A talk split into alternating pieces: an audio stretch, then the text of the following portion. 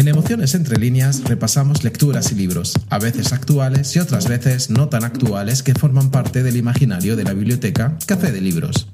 Los diferentes personajes, escritores o sus escenarios cobran vida y se establecen extrañas relaciones tendiendo puentes entre ellos sin importar el libro en el que aparecen o el escritor que le dio vida. Los libros, sus personajes y escenarios acaban tejiendo entre líneas un universo de emociones únicas, personales y a la vez globales.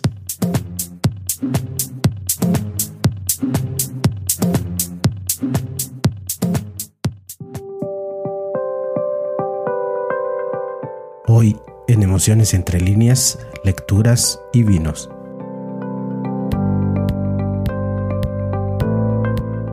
El escritor francés Charles Baudelaire afirmó que hay que estar siempre borracho, que para no sentir el horrible fardo del tiempo hay que emborracharse sin tregua, de vino, de poesía, de virtud, al gusto de cada quien, pero hay que emborracharse de emociones. Las declaraciones de este escritor reflejan la relación que siempre han mantenido el vino y la literatura. Los autores a lo largo de la historia han utilizado la relación con el vino como un personaje más en sus creaciones, crea alegrías, remedia tristezas, imprime carácter. Los grandes personajes de la literatura, muchas veces sin el vino, no habrían llegado a calar como lo hicieron. El vino ha estado siempre presente en la cultura como un elemento integrador de la sociedad, públicamente ligado a nuestra manera de entender la vida. Se podría decir que no seríamos los mismos sin ese líquido divino, sagrado para algunas religiones que desde hace varios milenios nos ha acompañado. No en vano, la invención del vino durante siglos fue motivo de disputa entre los que reivindicaban la figura de Noé como viticultor que plantó la primera vid por concesión divina del dios monoteísta y la tradición grecolatina que atribuye su invención al dios Baco, que regaló a los mortales la vid y su afición al vino. La combinación de los libros y el vino es comunicación con nosotros mismos. Muchas veces adquiere el valor terapéutico para el ser humano al promover un espacio de conexión interna. Por ejemplo, cuando nos sentamos en una cómoda butaca disfrutando una copa de un aromático vino para acompañar la amena lectura de un pausado libro. Decía Louis Pasteur que hay más filosofía y sabiduría en una botella de vino que en todos los libros del mundo. Y quién sabe si tenía razón. En lo que sí estamos totalmente de acuerdo es que ambos placeres, vino y literatura, pueden y deben disfrutarse juntos. De hecho, ya lo manifestamos en nuestro pod Recetas emocionantes, impregnado de un hedonismo literario para lectores y varitas. Por todo ello, en el pod del día de hoy, Lecturas y Vinos, seremos testigos de una embriagadora venganza. Nos adentraremos en una pesquisa detectivesca en busca de la identidad de un vino especial, conoceremos las estimulantes vidas de féminas de la viticultura, investigaremos la desaparición de unas valiosas botellas de vino de añadas anteriores a la Segunda Guerra Mundial y compartiremos un místico elogio de las cualidades espirituales, sensoriales y simbólicas del vino. Iniciemos este idílico paseo por algunos escenarios narrativos de maridaje perfecto entre literatura y enología, que son los protagonistas o desempeñan un papel preponderante en las historias narradas, como siempre desde las lecturas que forman parte del imaginario de la biblioteca. Café de Libros.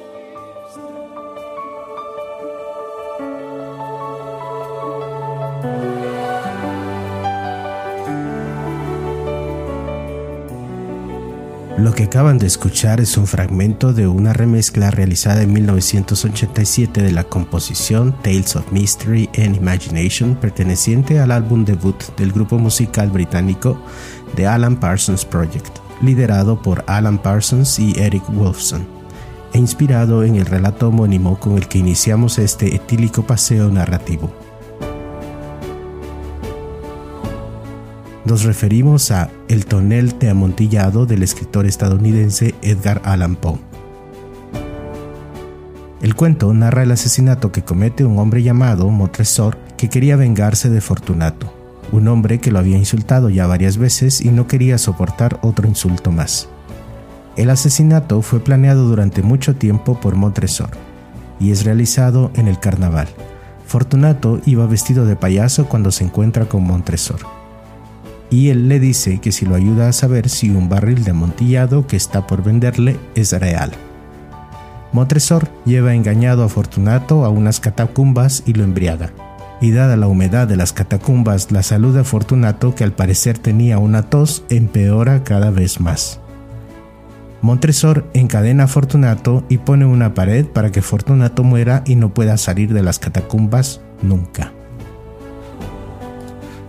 El barril de amontillado es un cuento maestro del género de suspense, de la etapa final en la vida de Poe, escrito solo poco tiempo antes del inicio de su declive definitivo, marcado por la muerte de su mujer, Virginia Clement, en 1847.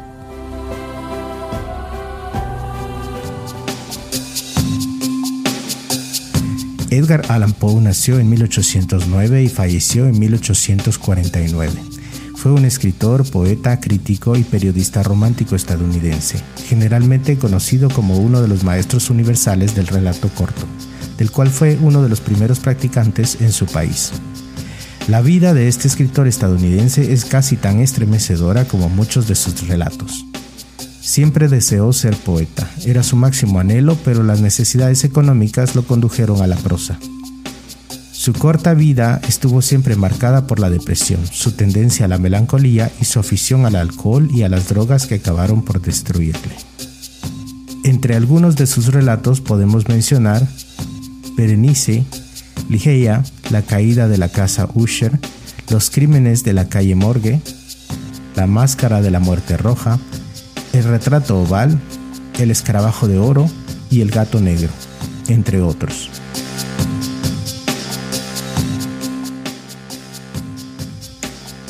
Los personajes que aparecen en el relato de El Tonel de Amontillado, nos llama la atención la del personaje que se niega a acompañar a Montresor en su asombroso plan, el profesional del vino Lucreci.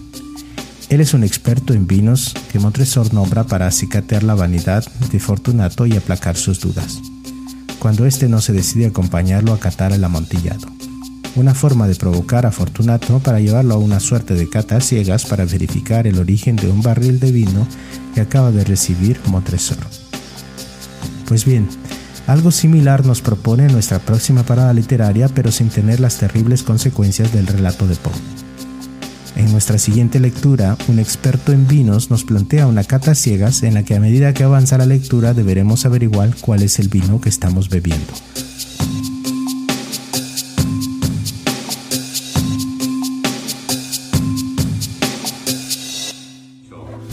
Proyecto que va de una botella que se abre 17 veces a lo largo de esta eh, novela ensayo de cata, degustación y vida del vino. ¿Dónde la podéis encontrar? Como no, en Vinófilos. Vinófilos, muchas gracias por distribuir este proyecto. Abrazos y gracias.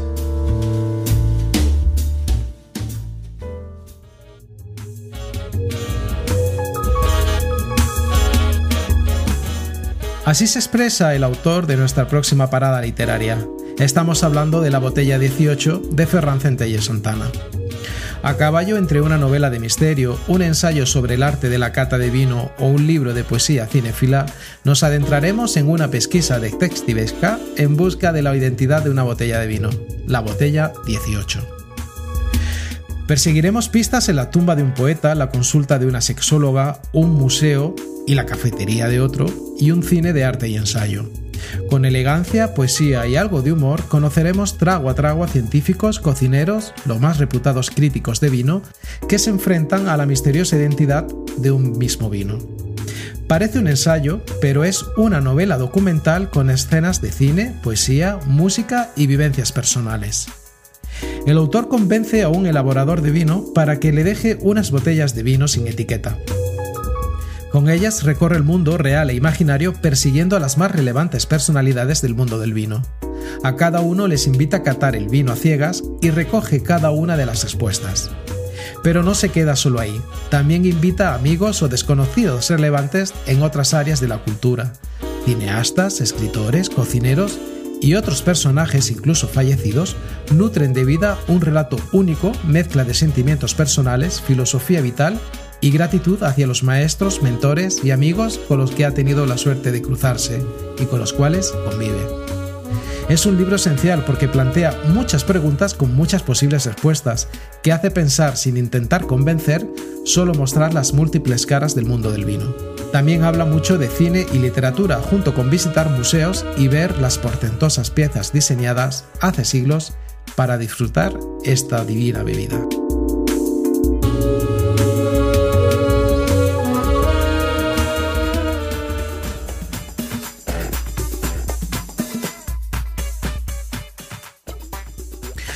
Ferran Centelles nació en 1981 y es considerado como uno de los mejores sommeliers españoles del momento.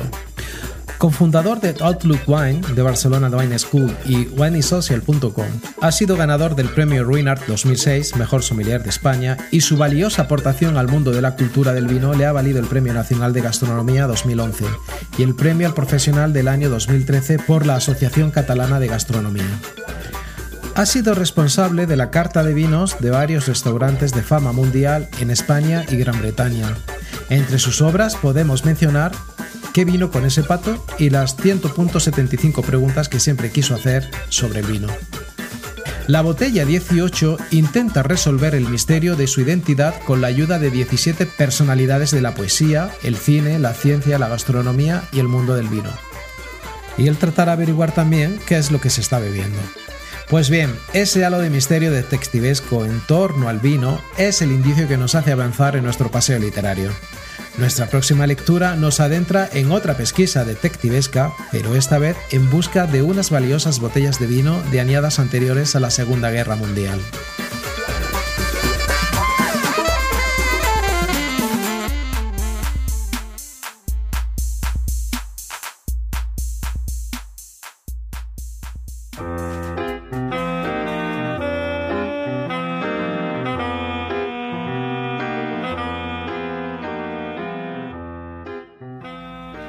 Nos referimos a la obra Vino Veritas de la escritora española Virginia Cazul.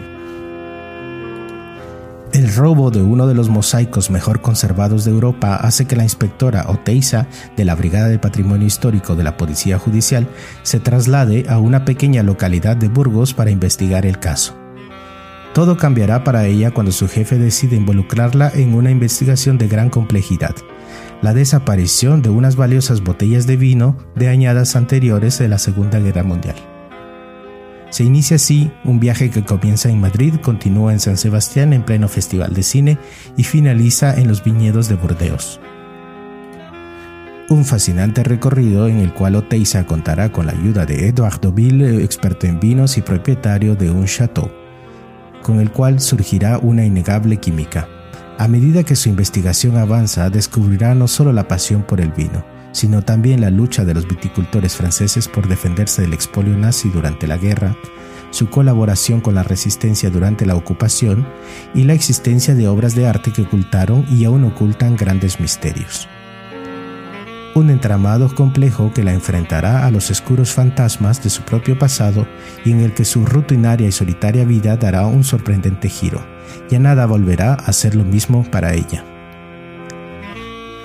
In Vino Veritas es una novela de acción con un importante componente de novela histórica.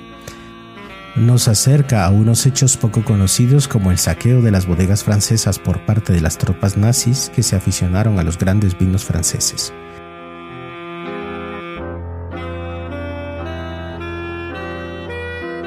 Virginia Gazul nació en 1974. Es una escritora española cuya afición por la cultura del vino la lleva a realizar diferentes cursos de enología y cata, así como visitas a bodegas en las principales regiones vinícolas de Europa. Durante una de estas visitas en la región de Burdeos comienza a conocer la historia de los viticultores franceses durante la ocupación alemana en la Segunda Guerra Mundial. Y, tras años escribiendo relatos cortos, en 2013 se sumerge en la investigación y elaboración de In Vino Veritas, una novela que aúna la cultura del vino, el nazismo y el mundo del arte. Todos los acontecimientos históricos narrados en estas páginas están basadas en hechos reales. Otras de sus obras son 1943, Las Mujeres del Río y Nicole.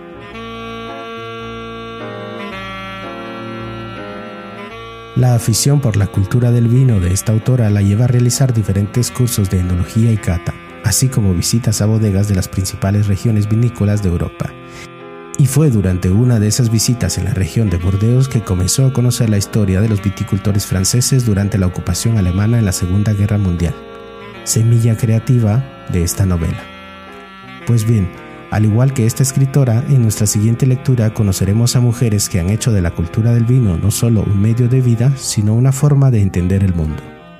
Nuestra siguiente parada se trata de un pequeño homenaje a mujeres con diferentes orígenes y trayectorias, todas ellas con vidas estimulantes en el sector del vino.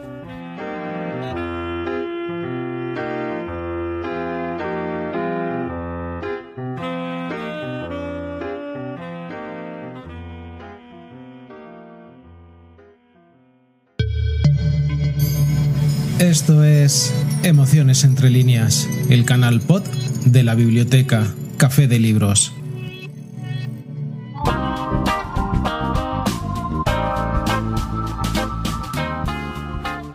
Nos referimos a Reina de Copas, Las grandes mujeres del vino, la primera obra del escritor Soltan Nagy. Este libro es un homenaje y una muestra del gran papel que cumplen cada día más mujeres en el mundo del vino. Conjuntamente descubriremos 50 vinos con alma de mujeres y el alma de 50 mujeres del vino. El autor ha escogido con criterio personal a estas mujeres del vino, ha escrito su retrato biográfico y les ha pedido que ellas mismas elijan el vino que mejor las representa, aquel vino en el que creen que está su sello más femenino. Este libro es una pequeña muestra de cómo cada día más enólogas se embarcan en el duro trabajo de las vendimias, las maceraciones y los remontados, de cómo cada vez hay más mujeres en los departamentos de ventas, exportación, comunicación, publicidad, marketing, enoturismo y relaciones públicas, de cómo cada vez hay más mujeres asumiendo la dirección de la bodega o liderando su propio proyecto emprendedor. Zoltan Nagy nació en 1989. Es un escritor de vinos rumano, columnista en diferentes medios digitales e hiperactivo en las redes sociales. Miembro de la Asociación Española de Periodistas y Escritores del Vino y de la International Federation of Wine and Spirits Journalists and Writers. Es socio de Wine Lover Tour, empresa de viajes enogastronómicos. Realiza catas a domicilio, diseña cartas de vinos para restaurantes y asesora bodegas en redes sociales y marketing digital. Y en constante formación en Wine and Spirits Education Trust, el principal proveedor de cualificaciones en vinos y espirituosos en el mundo.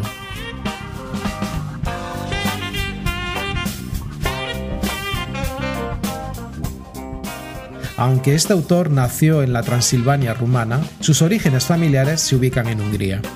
La viticultura de este país se remonta a los celtas y se desarrolló con los romanos. Este país cuenta con un rico patrimonio de cepas propias, destacando los vinos que se producen en la región de Tokaj-Yaya. En esta disponen de una red de túneles excavados en la roca que mantiene los vinos durante su envejecimiento a una humedad y temperatura constantes de unos 12 grados centígrados y que le ha valido ser declarada Patrimonio de la Humanidad por UNESCO en 2002. Pues bien, llegamos al final de nuestro trayecto literario de la mano de un escritor y pensador húngaro que nos deleitará con sus reflexiones acerca del vino y la relación entre beber y vivir bien mientras saboreamos la complejidad aromática de los vinos de esta región húngara que se traduce en toques de miel, membrillo, caramelo, frutos secos y cáscara de naranja.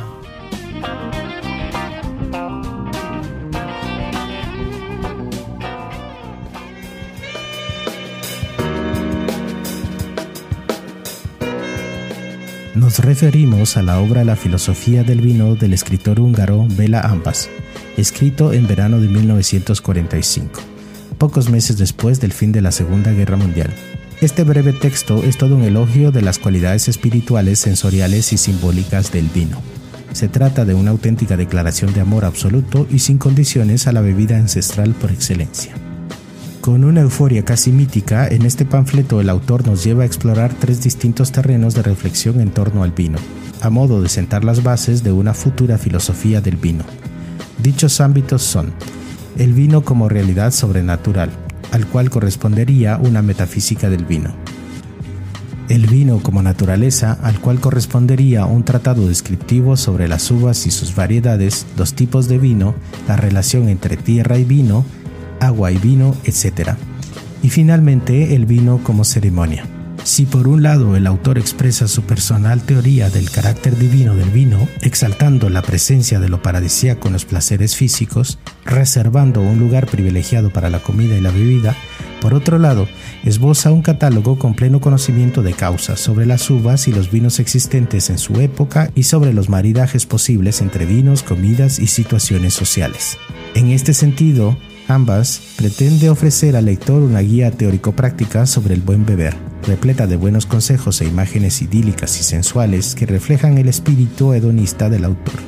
La filosofía del vino es al mismo tiempo un visionario canto a la vida, una lúcida crítica a las convenciones, una exhortación vitalista a seguir nuestras propias pulsiones de placer y nuestros deseos de conocimiento a través de todos los sentidos, viajando física y mentalmente por tierras y pueblos, naciones y nociones, saberes y sabores, sueños y delirios. De las nació en 1897 y falleció en 1968. Fue escritor, filósofo y crítico social húngaro. Su defensa del arte abstracto frente al realismo le valió la condena del régimen comunista, que lo privó de su trabajo como bibliotecario y de la posibilidad de publicar durante los últimos 20 años de su vida.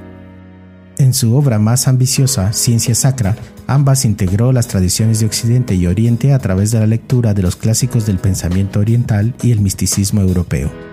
Su biografía intelectual es apasionante, perseguido por los nazis y comunistas por ir y pensar por libre. Contra viento y marea y en circunstancias personales y laborales muy penosas, escribió una obra ingente y profunda. Entre otras de sus obras podemos mencionar La melancolía de las últimas obras, Kierkegaard en Sicilia, No puedes vivir como las estrellas, Árboles, ensayos del húngaro de Wilhelm Droste y Silentium, entre otras. Y estamos seguros de que volveremos a encontrarnos con este escritor nuevamente en el pod El cielo está vacío.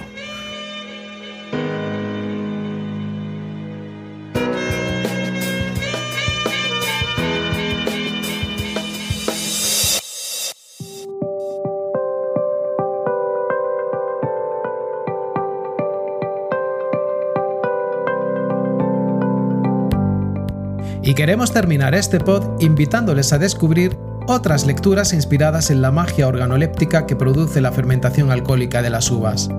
Entre estas podemos destacar La bodega de Noah Gordon. Tras participar contra su voluntad en un complot político durante las guerras carlistas en España, Joseph se ve obligado a huir a Francia, donde trabajará para un viticultor. Al cabo de un tiempo decide regresar a España y luchando contra las adversidades emprende la fascinante aventura de elaborar un buen vino. Un viñedo en la Toscana de Ferenc Maté. La novela cuenta la historia de dos neoyorquinos con un sueño, crear de la nada uno de los mejores vinos del mundo en la idílica región de la Toscana italiana. Muerte entre los viñedos de Jean-Pierre Hallou y Noël Ballat. Benjamin Cooker, un reconocido enólogo británico aficionado a las intrigas policiales, se interesa por el escabroso asesinato de Louis y Leonie Lacombe, que ha trabajado durante toda la vida la vendimia del famoso Château d'Yquem, un jardín entre viñedos de Carmen Santos. Rodolfo Montero, que vive en la cosmopolita París, se ve obligado a regresar a su hogar de la niñez para dirigir el negocio vinícola familiar tras la muerte de su padre. Allí tendrá que enfrentarse a su familia, adaptarse a su nueva vida y lograr que su mujer, una noble parisina, acepte las costumbres de la zona tan diferentes de las de su ciudad natal. La cata de Roald. Es un libro delicioso a modo de sátira sobre el postureo que a veces envuelve al mundo de la degustación del vino. La Templanza de María Dueñas, una novela que habla de glorias y derrotas, de minas de plata, intrigas de familia, viñas, bodegas y ciudades soberbias cuyo esplendor se desvaneció con el tiempo. De la pasión que hay detrás de la elaboración de vinos únicos en el mundo, el olor que se respira en las calles aledañas a las bodegas y las emociones que transpiran de sus bodegas centenarias. Todo esto te daré, de Dolores Redondo, tras la muerte de su marido, Manuel inicia un viaje a la Galicia profunda para averiguar qué ocurrió realmente y descubrir la doble vida que su pareja había llevado a sus espaldas. Se topará con una familia política de oscuros terratenientes con un lugar de creencias y costumbres bien arraigadas y con un paisaje natural abrumador. Historias curiosas del vino, Guía del buen gourmet, de Pamela Van Dyck Price. Este libro tan interesante como entretenido te desvela hechos, cifras, leyendas, fantasías e inspiradas locuras sobre cada faceta del vino, desde sus orígenes hasta los misterios de su inexplorado futuro. A merced de un dios salvaje de Andrés Pascual, su thriller psicológico nos sitúa en el pueblo vitivinícola de San Vicente de la Sonsierra, donde Hugo Betancor, un fotógrafo viudo en un momento complicado, llega para reclamar la herencia de su hijo de 11 años, aquejado por una extraña enfermedad. Ancient Wine. Este libro busca y encuentra los orígenes de la vinicultura. Es el primer recuento completo y actualizado de las primeras etapas de la historia y prehistoria vinícolas, que se remontan al Neolítico y más allá. Entre otras muchas narrativas inspiradas en esta narcótica bebida fermentada que produce la expresión sincera de los sentimientos.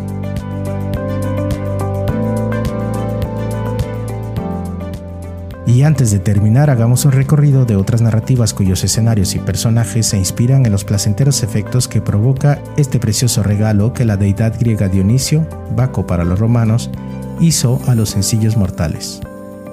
Entre estas mencionaremos Cómo quiero que me sirvan el vino de Arturo Pardos, publicado por Alianza Editorial en 2001. El vino en la cultura popular de Ignacio Sanz, publicado por Castilla Ediciones en 2009. Permítanme que le hable sobre el vino Guía para entender y disfrutar el vino de Oz Clark, publicado por Bloom en 2010. Cantar al vino de Abu Nugas, publicado por Catedra en 2010. La batalla por el vino y el amor de Alice Fairing, publicado por Tusquets en 2010. El vino que no acaba de Eduardo Lizalde, publicado por Vaso Roto en 2012. Laberinto de Luz y Vino Tinto por Paco Martín Camacho, publicado por Notorious Ediciones en 2014. El buen vino del señor Weston, de Theodore Francis Powys, publicado por Alfavia en 2015. El vino no tiene misterio, de Ophelia Nirma, publicado por RBA en 2016. Los nuevos viñadores, de Luis Gutiérrez, publicado por Planeta Gastro en 2017. Si lo sabes escuchar, El vino te habla de José Moro, publicado por Gestión 2000 en 2019. Los cocineros del vino, publicado por Planeta en 2019. Greentown One, El vino del estío de Ray Bradbury, publicado por Minotauro en 2020.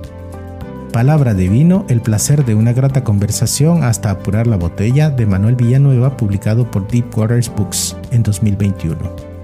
Malbec Mon Amour de Laura Catena, publicado por Catapulta en 2021. Trincheras de hielo y vino de María Nieves Fernández Céspedes, publicado por Círculo Rojo en 2021.